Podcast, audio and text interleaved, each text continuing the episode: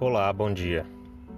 Outro dia aqui no podcast eu comentei sobre a condição de Maria para que ela pudesse ser a mãe de Jesus Cristo.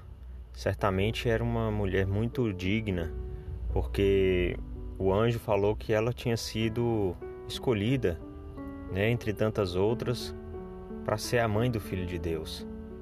Mas também podemos refletir sobre a dignidade de José, que era um homem justo, como diz em Mateus no capítulo 1, versículo 19.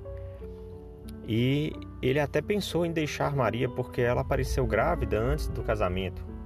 Né? Eles estavam noivos e ela apareceu grávida e isso para a época né, é, era uma justificativa para que o, o homem deixasse a mulher. Né? Mas o que acontece? Partir do versículo 20 diz: Que projetando ele isso, eis que um anjo do Senhor lhe apareceu num sonho, dizendo: José, filho de Davi, não temas receber Maria, tua mulher, porque o que nela está gerado é do Espírito Santo. E dará à luz um filho, e tu chamarás o seu nome Jesus, porque ele salvará o povo dos seus pecados.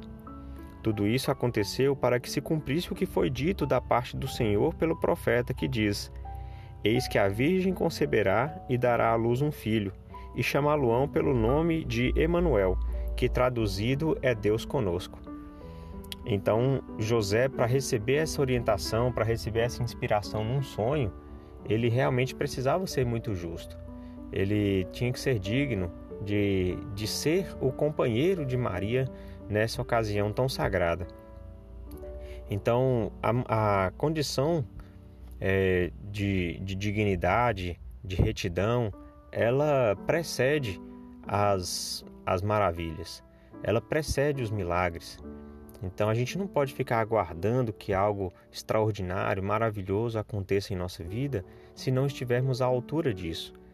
É fundamental viver de maneira correta, de maneira justa, para que quando o milagre chegue, seja justo, seja é, compreensível que tenha acontecido, porque o Senhor encontrou, encontrou em nós, em nosso coração, um solo preparado, um ambiente adequado para que aquilo acontecesse. Não foi por acaso que Maria foi escolhida e que José era o seu companheiro naquela ocasião. Eles viviam à altura, eles viviam em condições. Claro que não sabiam que isso aconteceria, mas mostra o caráter, mostra a dignidade deles e são realmente um exemplo de um casal que procurou fazer o correto, procurou fazer por onde merecer, ser, serem escolhidos para é, serem os pais aqui na terra do Salvador do mundo.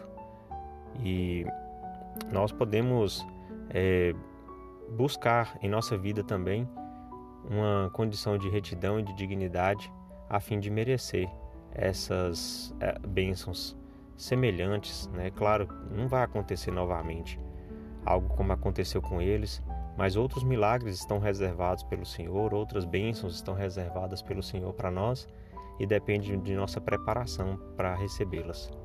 Em nome de Jesus Cristo. Amém.